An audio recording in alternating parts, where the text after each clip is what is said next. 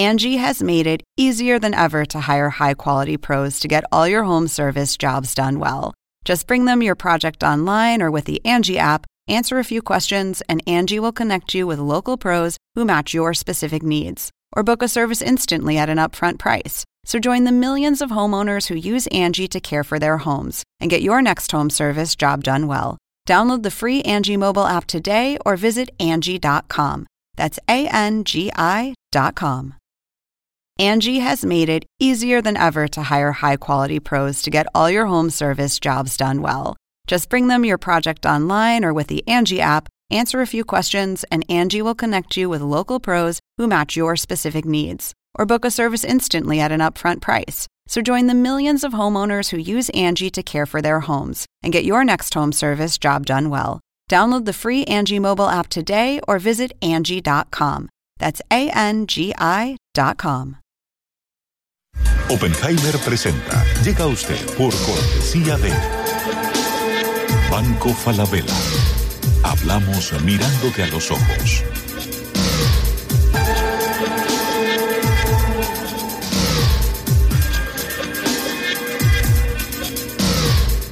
Jingle, líderes en administración integral de capital humano.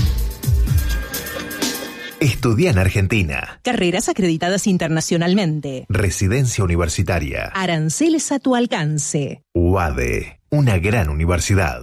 Arcos Dorados.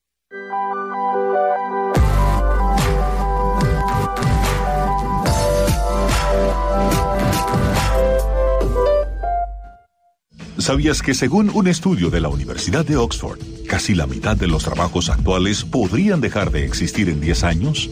La inteligencia artificial llegó para quedarse. ¿Cómo te va a afectar la automatización? ¿Cuáles son los trabajos del futuro? Andrés Oppenheimer te lo cuenta en su nuevo libro, Sálvese quien pueda. Y no te quedes atrás. Encuéntralo en librerías.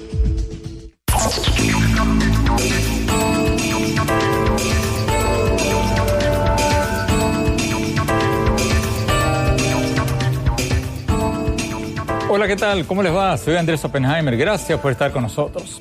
Están sonando campanas de alarma cada vez más fuertes sobre una posible recesión mundial. Hace pocos días, el índice Dow Jones de la bolsa de Wall Street cayó 800 puntos en un día. Y aunque después se recuperó, hay cada vez más economistas que están pronosticando una recesión mundial en un horizonte no muy lejano, entre otras cosas por la guerra comercial del presidente Trump con China. Ya se están desacelerando las economías de China, de Alemania, de Japón, de Gran Bretaña y ahora una nueva encuesta de economistas de Estados Unidos dice que el 74% de los economistas, o sea, la mayoría, cree que Estados Unidos va a entrar en una recesión a fines del 2021. Y según esa misma encuesta, realizada por la Asociación Nacional de Economía de Negocios, un 38% de los economistas encuestados piensan que la recesión en Estados Unidos va a empezar antes de eso, el año que viene, en el 2020. El presidente Trump salió a contradecir estos pronósticos y a decir que la economía de Estados Unidos va bárbara, está tremendamente bien, según él, y acusó a la prensa y la Reserva Federal, entre otros, por supuestamente ser los que están alimentando estos temores de una recesión mundial, presuntamente para hacerle perder las elecciones del año próximo. Pero sus críticos dicen, ¿cómo es eso? Cuando la bolsa sube, Trump dice que es gracias a él. Y cuando la bolsa baja, culpa a todos menos a él. ¿Cómo es eso? La gran pregunta entonces es si se viene esta recesión mundial y cuánto le va a afectar a Estados Unidos, a México, Argentina y a varios otros países latinoamericanos. Hoy se lo vamos a preguntar a uno de los analistas claves de la economía mundial, los directivos de las agencias calificadoras de riesgo. O sea, las empresas que miden las expectativas económicas de los países y de las empresas y les dan calificaciones que los inversionistas usan después para invertir o no en los países y en las empresas. Les vamos a preguntar si ellos están pronosticando una recesión global y cuánto creen que les va a pegar a los países latinoamericanos. Y también les vamos a preguntar si ellos mismos, las agencias calificadoras, no son en parte causantes de las caídas económicas de los países cuando le bajan la calificación a un país, como acaban de hacerlo varias de ellas con Argentina y con México. Vamos a tener con nosotros desde Nueva York a Jori Mujerji, director de calificaciones soberanas para América Latina de la agencia de calificaciones Standard Poor's. También desde Nueva York nos va a acompañar Todd Martínez, director de calificaciones soberanas para América Latina de la agencia calificadora de Fitch Group. Y después vamos a hablar con Alicia Bárcena, la secretaria ejecutiva de la CEPAL, la Comisión Económica para América Latina y el Caribe de las Naciones Unidas. Le vamos a preguntar cuál es su pronóstico para las economías latinoamericanas en caso de que se venga una recesión mundial. Pero la parte negativa es justamente que las economías desarrolladas, de donde proviene nuestra demanda mundial, es, está realmente desacelerando y es una desaceleración sincrónica en todas las economías del mundo, con excepción de la India. En la región, casi todas las economías desaceleran, con excepción de Colombia. Curiosamente a Colombia le va, le va bien, y más tarde en el programa vamos a hablar con el doctor Facundo Manes, el conocido neurocientífico argentino que acaba de sacar un nuevo libro sobre cómo sacar a nuestros países del atraso económico y la pobreza. Corea del Sur, hace décadas, y vos lo sabes bien, era una gran villa miseria. Eh, y la gran mayoría de la sociedad era analfabeta. Incluso tenía el mismo ingreso per cápita hace décadas que gana, 200 dólares más o menos, no me acuerdo bien exactamente. ¿Qué hizo Corea del Sur? Invirtió en investigación, educación, ciencia, tecnología vinculada a la producción. Hoy eh, es una economía basada en el conocimiento de las más importantes del mundo. El ingreso per cápita es de 18 mil dólares. Tremendo. países de y gana, y gana siguió igual. Bueno, vayamos a los estudios de CNN en Nueva York. Yori Mujerji, muchas gracias por estar con nosotros. Antes de hablar de América Latina, hablemos del mundo, hablemos del riesgo de una recesión mundial. ¿Cuán seriamente toman ustedes estos pronósticos de que podría venirse una recesión mundial tan pronto como el año que viene? Bueno, son muy serios, pero nuestro escenario básico, nuestro pronóstico no es por, por una recesión mundial, una, tal vez una desaceleración mundial, pero el mundo está creciendo todavía más o menos 3%, un poco más arriba tal vez en este año. Entonces, hay un poco de espacio técnicamente para reducir la tasa de crecimiento sin caer en recesión. Pero la tendencia es clara, que sí, en todas partes del mundo hemos visto una, baja en la tasa de crecimiento y eh, en unos países sí, se va a pasar una recesión, pero tal vez no, somos tan pesimistas como ah, unos analistas en el mercado. Ahora, Yori Mujerji, eh, ¿cuáles serían los principales motivos de esto? ¿Cuáles son los principales detonantes de esta recesión? ¿Qué tenemos que mirar para pensar si correr a escondernos abajo de la cama o, no? Bueno, en términos muy generales, el consumo y la inversión son dos motores de crecimiento económico en cualquier país. Y lo que hemos visto es que el consumo es más importante pero más estable y la inversión, la tasa de inversión es más volátil. Y dado la incertidumbre que viene desde las disputas comerciales entre China y Estados Unidos y otros riesgos en otras partes del mundo, el motor de crecimiento que viene de, la inversión está sufriendo. Y como es más volátil, esto puede ah, mover la economía hacia una, hacia una recesión. Entonces, en la medida que hay medidas para arreglar la claridad del mundo para dar más certeza a las reglas del juego económico, esto puede frenar un poco el temor que está ah, ah, afectando la inversión.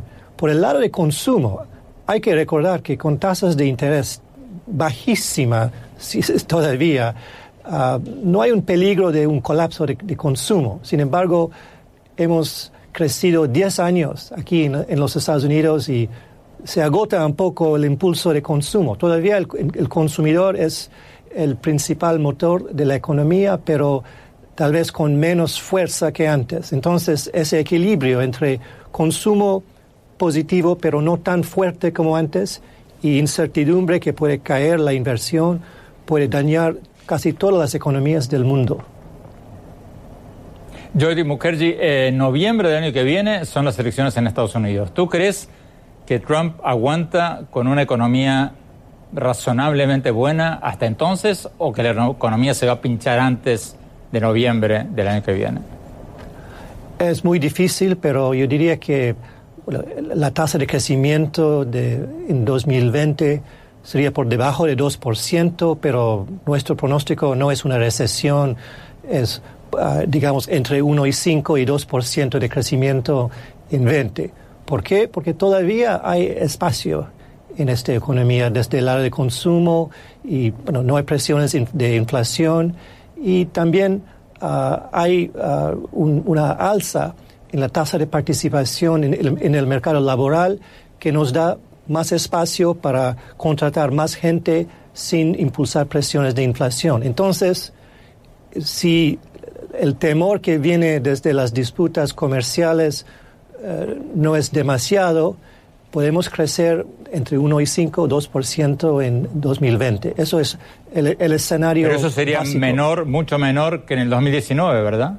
Sí, este año puede ser 2.5, alrededor de 2.5, que es bastante bien para una economía del tamaño de los Estados Unidos, pero obviamente estamos desacelerando. O sea, si entendí bien, Jordi Mukherjee, o sea, si entendí bien, las proyecciones de ustedes son que va a caer la economía del 2.5% de crecimiento este año al 1.5 más o menos el año que viene en Estados 1.8, digamos, en el medio, digamos. Tenemos que ir a un corte. Cuando volvamos, vamos a preguntarle a nuestros invitados cuáles países de América Latina van a ser los más vulnerables si se viene una recesión mundial, cuáles son los que pueden salir más favorecidos. No se vayan, ya volvemos.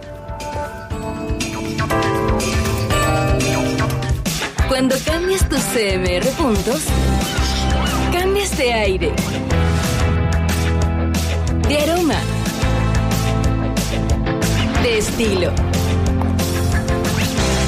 Cambias de ritmo. Cambias tu estilo de vida. Cuando cambias tus CMR puntos, tú también cambias. Aprovecha tus puntos y cambia lo que quieras. CMR puntos. Cambio lo que quiero.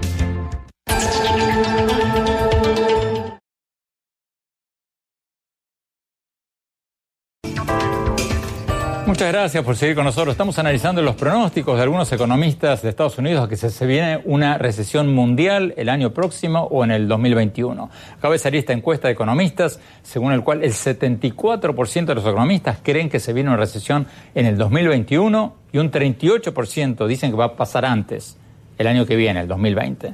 Vamos a nuestros estudios en Nueva York. Todd Martínez, de la agencia Fitch. Todd, si se viene una recesión mundial, ¿cuáles van a ser los países latinoamericanos más afectados? Bueno, yo diría que la región entera, América Latina, es bastante vulnerable a una recesión mundial más que otros re, otras regiones. Primero porque casi todos los países dependen de los commodities, casi todos los países tienen déficits de la cuenta corriente, que significa que dependen de, de capitales externos, y en muchos países hay mucho nerviosismo en cuanto al, al tipo de cambio. Así que la región entera uh, es, es algo vulnerable.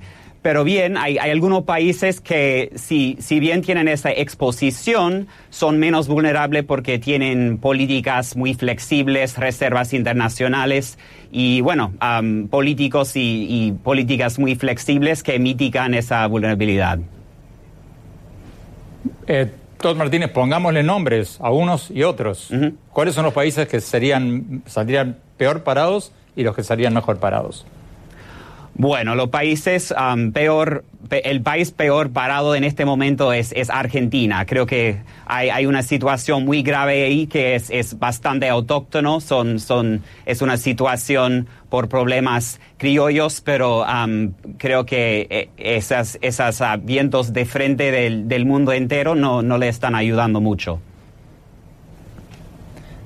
Eh ¿Tú crees, Todd Martínez, de que el bajón argentino se debe a las políticas del gobierno actual o al temor de que suba el kirchnerismo y haga desastres?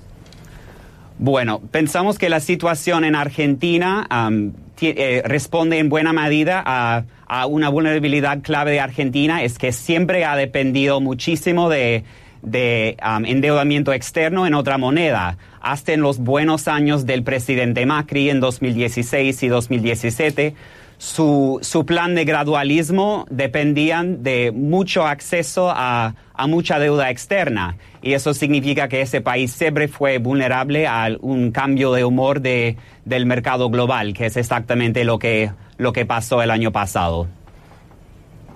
Ahora, Todd Martínez, ustedes eh, le bajaron la calificación argentina. ¿Qué le mm. dicen ustedes a los que acusan, no solo a ustedes, a las agencias calificadoras en general, de echarle leña al fuego y provocar fuga de capitales y empeorar la situación de los países cuando le mm. rebajan la calificación de deuda a un país?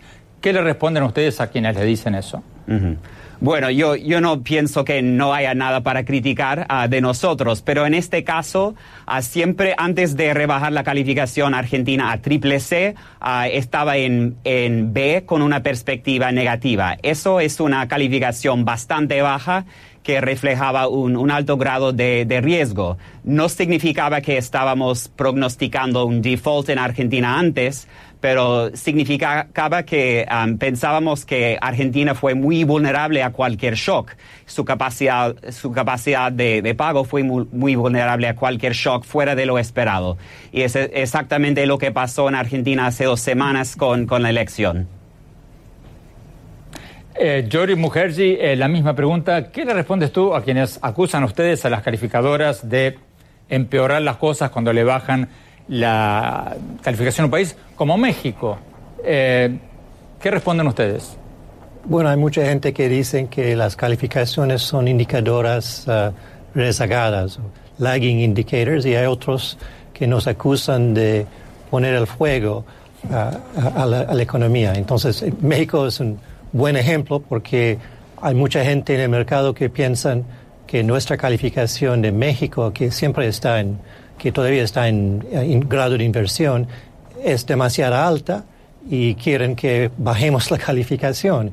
Y el gobierno y otra gente dice que no, la perspectiva negativa que tenemos sobre la calificación de México uh, no es justo es, y es, estamos creando el problema que estamos uh, evaluando. Entonces, siempre hay críticos de ambos lados. Yori Mujerji, Todd Martínez, muchísimas gracias, fascinantes comentarios. Tenemos que ir un corte, cuando volvamos vamos a ver los pronósticos económicos para América Latina de Alicia Bárcena, la secretaria ejecutiva de la CEPAL, de la Comisión Económica de América Latina y el Caribe de las Naciones Unidas. Y más tarde en el programa, el conocido neurocientífico argentino Facundo Manes y mi opinión sobre todo esto que estamos hablando. No se vayan, ya volvemos.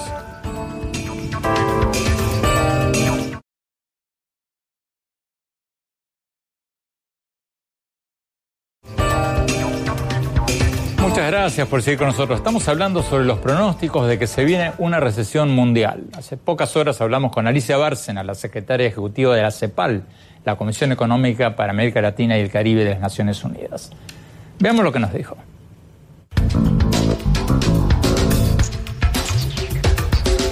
Alicia Bárcena, muchas gracias por estar con nosotros. Más de un 30% de los economistas, en una nueva encuesta de economistas en Estados Unidos, están pronosticando una recesión mundial el año que viene y más de un 70% la están pronosticando para el 2021. ¿Hasta qué punto le va a pegar esto a América Latina? Bueno, hay cuatro temas que, le van a pegar a América Latina sin lugar a dudas y al Caribe. La región va a crecer, según nuestras estimaciones de julio, 0,5%. Nosotros redujimos estas, eh, estas previsiones ya en, en julio de este año adelantándonos un poco a estos problemas que tú mencionas de incertidumbre, de volatilidad de mercados, de tensiones comerciales y del problema de la cadena mundial de suministros. O sea, sí, la región 0,5 menos de lo esperado. ¿Cuáles son los países latinoamericanos a los que más le va a afectar esta recesión, si se da, esta recesión mundial? ¿Y cuáles son los que menos le va a afectar? Bueno, en realidad, eh, vamos a ver, primero que nada, en el tema de la baja de las tasas de interés y el quantitative easing que se anuncia en Estados Unidos y en Alemania, eso puede ser positivo para la región porque le va a permitir más acceso al financiamiento, aunque realmente el problema es que hay un alto endeudamiento en la región. Hay, eh, como tú sabes bien, algunas economías muy altamente endeudadas. Bueno, Argentina es un caso, sin lugar a dudas. Tenemos el caso, por supuesto, de la República Bolivariana de Venezuela Pero hay otras economías que también van a ser afectadas. Sin duda México, a la cual también le, redujimos el, el, pronóstico a 1%, muy conectado precisamente con la incertidumbre de los mercados y sobre todo de la demanda mundial. Pero nuevamente la volatilidad, o sea, la baja de las tasas de interés puede beneficiar a la región en ese sentido. Pero la parte negativa es justamente que las economías desarrolladas, de donde proviene nuestra demanda mundial, es, está realmente desacelerando y es una desaceleración sincrónica en todas las economías del mundo, con excepción de la India. En la región, casi todas las economías desaceleran, con excepción de Colombia. Curiosamente, a Colombia le va, le va bien.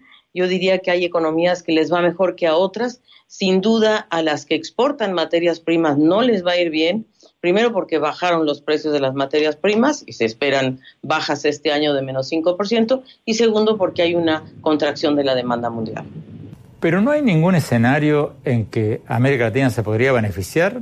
Por ejemplo, se me ocurre, si se agrava la guerra comercial entre China y Estados Unidos, ¿no hay algunos países latinoamericanos que podrían sustituir exportaciones de China a Estados Unidos y de Estados Unidos a China y beneficiarse así? Definitivamente sí. Por ejemplo, Brasil, Argentina, Paraguay, los productores de soja, los que están fundamentalmente en, el terreno de los agro, la, industria alimentaria, ellos se pueden beneficiar porque efectivamente China ya no le está comprando alimentos a Estados Unidos y más bien está volteando a ver a países como Argentina, Brasil, Paraguay, etcétera. Las expectativas de crecimiento de México vienen cayendo desde principios de año. Casi todos los meses ustedes, las organizaciones internacionales y los bancos les bajan las proyecciones de crecimiento a México. ¿Cómo creen que va a terminar México este año y qué pronostican para el 2020? Bueno, en 2019 a México nosotros le dimos un 1%. Eh, efectivamente, estábamos un poquito en el borde entre 0,9 y 1%. Le dimos 1% Hubo un anuncio importante en el caso de México de 25 mil millones de dólares de estímulo a la economía y de reorientación, sobre todo de la inversión, de la inversión pública. Entonces eso puede este, generar un estímulo a la economía muy importante que se puede notar en el 2020. Nosotros esperamos que en el 2020 le vaya mejor a México por dos razones. Una, por estos estímulos a la inversión pública y segundo, porque esperamos que haya un mejor un mejor desempeño en el gasto público que este año ha sido muy ajustado. O sea, este año le estamos dando en 2019 1%. El próximo año es, nuestra expectativa es unos 5 o 2%, si es que se cumplen estos requisitos de un mejor gasto público, de la reorientación a la inversión pública que se ha anunciado de 25 mil millones de dólares y el impulso que se le está dando también al consumo, que yo creo que ese es otro gran tema que favorece a la economía mexicana. Sin embargo, estamos claros que, eh, digamos, esta, si no se firma el Tratado de Libre Comercio que está todavía en, proceso, también es un tema que hay que, hay que observar. Tenemos que ir a un corte. Cuando volvamos, vamos a hablar con el conocido neurocientífico argentino Facundo Manes. Le vamos a preguntar sobre su nuevo libro.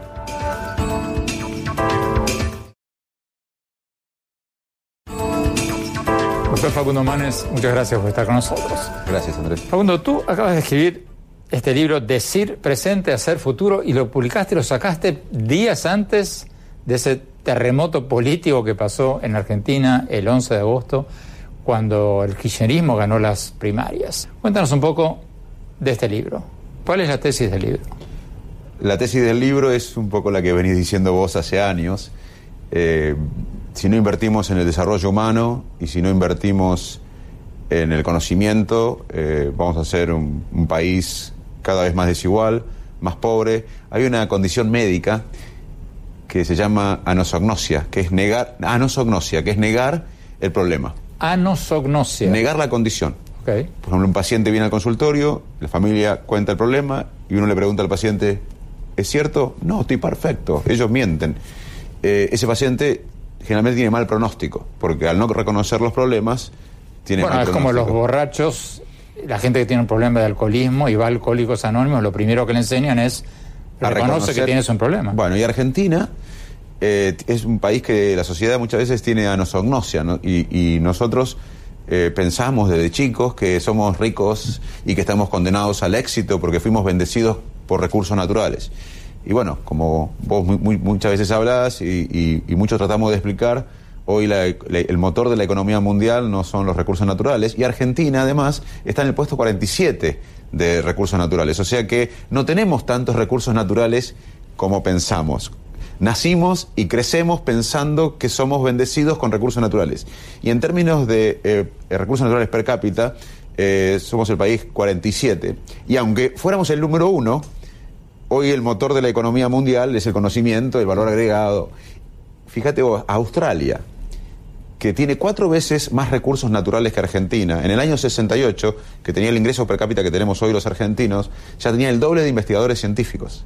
Y desarrolló su economía no solo en los recursos naturales, sino en la tecnología, en el valor agregado asociado a los recursos naturales. Nosotros no podríamos ser Australia porque no tenemos tantos recursos naturales, pero podríamos ser un modelo nuestro, podría ser Canadá, donde hay una economía basada en los recursos naturales y en el valor agregado asociado, pero también en eh, la tecnología. En la Argentina no se entiende que hay que invertir en ciencia, en tecnología y hay que vincularla a la producción. Y bueno, este libro trata de eso, de de ese proyecto de país para en 10 años no tener otra crisis como ahora y seguir discutiendo lo mismo casi 40 años. Ahora, Facundo, lo mismo se puede decir de prácticamente todos los países latinoamericanos, pero la gran pregunta es cómo hacer para invertir en educación, en ciencia y tecnología, cuando, empezando por Argentina, muchos países están, si no quebrados, con muy poco dinero.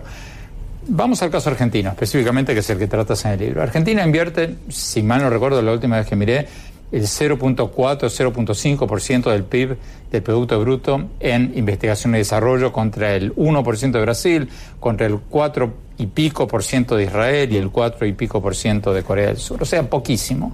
¿De dónde van a salir los recursos? Bueno, una vez a Nehru, el arquitecto de la India moderna, le preguntaron eso, justamente, eh, porque él asumió el poder y empezó a invertir en ciencia y tecnología, en investigación y desarrollo, en los institutos tecnológicos, y le decían, pero somos demasiado pobres, Nerú, para, o la, la India es demasiado pobre como para invertir en ciencia y tecnología. Y él dijo, justamente porque somos pobres, no podemos darnos el lujo de no invertir en educación, ciencia y tecnología. Es al revés. Muchos piensan que necesitamos crecer económicamente y luego darnos el lujo de invertir en ciencia y desarrollo e innovación. Si nosotros no invertimos primero en la gente, en la capacidad de aprender, porque en Argentina hay un problema también de educabilidad. Con el nivel de malnutrición que hay, de 10 chicos, 4 tienen algún tipo de malnutrición. La mitad de los adolescentes viven en la pobreza. La malnutrición y la pobreza, vivir en, el estrés de la pobreza, genera una dificultad en aprender o impacta en el aprendizaje. O sea, no tenemos educabilidad, no tenemos una educación de calidad y además no hay un contexto. En Argentina no es sinónimo de movilidad social estudiar los argentinos en general, estos son datos recientes, pensamos, no yo, pero la sociedad, muchos de la sociedad piensan que eh, eh, eh, la, movilidad social ascendente se da con la corrupción, con la política y con la herencia. Entonces, es al revés para mí, hay que invertir en el desarrollo humano, gobernar es priorizar, y hay que invertir en esto pero atendiendo la urgencia, porque hay gente que no puede comer, hay gente que está pasándola muy mal. Así que yo creo que ese sueño colectivo que nos merecemos, este plan estratégico de país, tiene que estar basado en el conocimiento y es como un hospital. El hospital tiene la guardia, hay que atender la urgencia, pero el hospital tiene maternidad, tiene investigación, tiene prevención. Ahora, Facundo, cuando hablamos de estos temas, generalmente hablamos con economistas. Aprovechando que tú eres un neurocientífico y aprovechando tu metáfora de que Argentina y muchos países latinoamericanos son países que no quieren ver la realidad, viven en la negación. ¿Qué hace el doctor Manes con el paciente, este país o estos otros países que viven en la negación y no se dan cuenta que los países que crecen son los que lo hacen en virtud del trabajo mental, que hoy día vale mucho más que el trabajo manual o las materias primas? Yo regresé a la Argentina. Mira, te cuento que para mí esto no es un eslogan, porque muchos dicen, la educación es lindo y todo el mundo habla de la educación. Para mí es lo que cambió mi vida, seguramente para vos también. Eh, educarte te dio posibilidades, te hizo más libre. Educarme a mí me permitió tener la autoestima necesaria para perseguir mis sueños. Fundé institutos, repatrié argentinos. Y ahora con este concepto lo que hago es lo mismo. Hace años que vengo recorriendo la Argentina y, y yo creo que esta revolución que necesitamos de términos de conocimiento va a suceder de abajo para arriba, porque los políticos no están interesados en estos temas, porque no dan votos. La educación no da votos, la salud no da votos, eh, la ciencia y tecnología no da votos. Entonces yo lo que hago no sale en la foto. Claro, entonces lo que cortar un puente, la cinta inaugural de un puente, cortar la cinta inaugural de un hospital sale en la foto. Exactamente. Pero, la calidad educativa no sale en la foto. ¿Cuándo se transforman las sociedades? Cuando la sociedad un día hace un clic. En el 78 Argentina vivía en dictadura y muchos se exiliaban, muchos se exiliaban internamente, muchos morían. Y la mayoría de la sociedad disfrutaba el mundial porque o no sabía de, de la dictadura o del genocidio. Pero cinco años más tarde, el 99% de los argentinos, pobres, ricos, radicales, peronistas de derecha de izquierda, pidieron democracia. Las sociedades cambian. Y yo apuesto, esa es mi lucha y la de muchos argentinos, porque no estoy solo en esto, vos sos uno de ellos, eh, muchísimos argentinos que tratamos de decirle a la gente, si no apostamos a, a este plan estratégico de país basado en el desarrollo humano, y en la investigación, desarrollo, innovación, nosotros vamos a, en 10 años tener una nueva capa de pobres y vamos a ser aún más desiguales.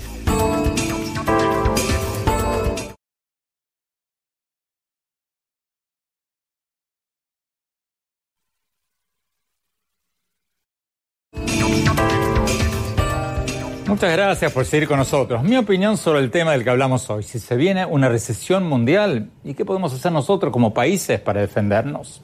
Hay muchas cosas que nuestros países pueden hacer para protegerse, pero quisiera compartir con ustedes dos o tres de ellas. La primera es obvia, ahorrar ahora para cuando vengan los años de las vacas flacas. Es obvio, es lo que los economistas llaman políticas contracíclicas, o sea, ahorrar en los ciclos buenos para poder mantener los subsidios sociales en los ciclos malos. Eso lo hacen Chile, Noruega y otros países, pero en América Latina son muy pocos los que lo hacen. Segundo, tenemos que fortalecer nuestras instituciones. También es obvio, ser países de instituciones fuertes en lugar de ser países de hombres fuertes. Porque cuando hay una recesión mundial, los inversionistas huyen despavoridos a los países con instituciones fuertes, donde hay un Estado de Derecho, donde no tienen miedo que algún presidente de cabeza caliente expropie empresas o intervenga a los bancos o les confisque su dinero. Por eso la gente en América Latina sale a comprar dólares cada vez que hay un temor de un bajón económico porque no confían en que sus ahorros van a ser protegidos por las instituciones de su país. No es casualidad que la moneda más fuerte en Venezuela es el dólar. El dólar y de lejos. Tenemos que ser países de instituciones fuertes, no de hombres fuertes si queremos convertirnos en países que captan capitales en lugar de ser países que espantan capitales. Y tercero, tenemos que hacer lo que hablábamos antes con el neurocientífico Facundo Manes. Tenemos que apostarle a la educación de calidad, la clave es la calidad, a la ciencia, y a la innovación, porque estamos en una economía mundial del conocimiento y la creatividad, donde el producto del trabajo mental y la innovación vale cada vez más y el producto del trabajo manual y las materias primas vale cada vez menos. En uno de mis libros, creo que era Cuentos chinos, usé el ejemplo de una taza de café, una taza de café colombiano, costarricense, vietnamita, de donde sea. ¿Qué porcentaje del precio de una taza de café que uno paga en una cafetería de Estados Unidos o de Europa, creen ustedes se queda para el productor de café de Colombia o de Costa Rica o de Brasil, el que hace el trabajo manual de cortar el café de la mata y ponerlo en una bolsa? Es apenas un 3%. Algunos dicen que es un 1%. El 97% del precio que uno paga por esa taza de café en Estados Unidos o Europa va para quienes hicieron la ingeniería genética del café, la distribución, el branding, el marketing, la publicidad, etcétera, etcétera. Todos productos de la economía del conocimiento. Entonces, tenemos que preguntarnos de qué lado de la ecuación queremos estar. ¿Queremos estar entre los países que se quedan con el 3% del valor de una taza de café? ¿O queremos estar entre los países que se quedan con el 97% del valor de esa taza de café? Y si queremos estar entre los últimos, entre los que se quedan con el 97% del valor de esa taza de café, tenemos que tener los mejores ingenieros, los mejores técnicos, los mejores publicistas, los empresarios más innovadores para que no solo vendamos la materia prima, el café, sino el trabajo intelectual y el resto del valor agregado que produce muchísimo más ingresos que el trabajo manual. No es casual que algunos de los países con mayores ingresos del mundo, per cápita como Singapur, como Corea del Sur, como Israel, varios otros, prácticamente no tienen recursos naturales. Singapur ni siquiera tiene agua. Mientras que otros que tienen enormes cantidades de petróleo, como Venezuela o Nigeria, tienen enormes tasas de pobreza. Los países que mejor andan son los que le apostaron a la educación de calidad, a la innovación y que tuvieron la paciencia para esperar que sus inversiones rindan sus frutos. Tenemos que estar entre los que se quedan con el 97% del valor de esa taza de café de la que hablábamos. Y esos son los que le apuestan al trabajo mental y a la innovación y que se insertan en la economía global para vender productos cada vez más sofisticados a los mercados más grandes del mundo. Bueno, se nos acabó el tiempo. Los invito a visitar mi blog donde hablamos de muchas de estas cosas en el sitio web andresopenheimer.com. Si se registran ahí, les vamos a mandar por email semanalmente mis columnas del Miami Herald y nuestros más recientes programas de CNN.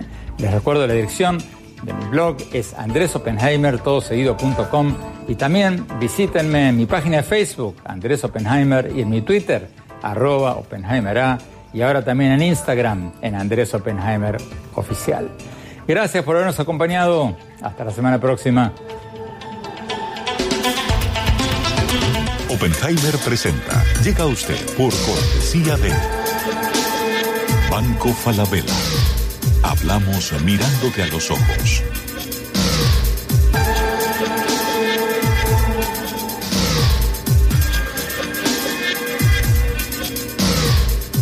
Jingle, líderes en administración integral de capital humano. Estudia en Argentina. Carreras acreditadas internacionalmente. Residencia universitaria. Aranceles a tu alcance. UADE, una gran universidad. Arcos Dorados.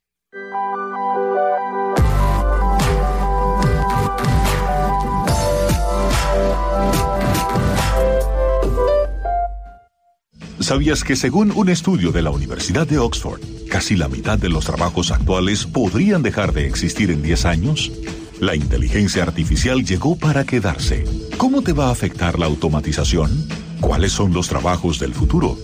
Andrés Oppenheimer te lo cuenta en su nuevo libro, Sálvese quien pueda. Y no te quedes atrás. Encuéntralo en librerías.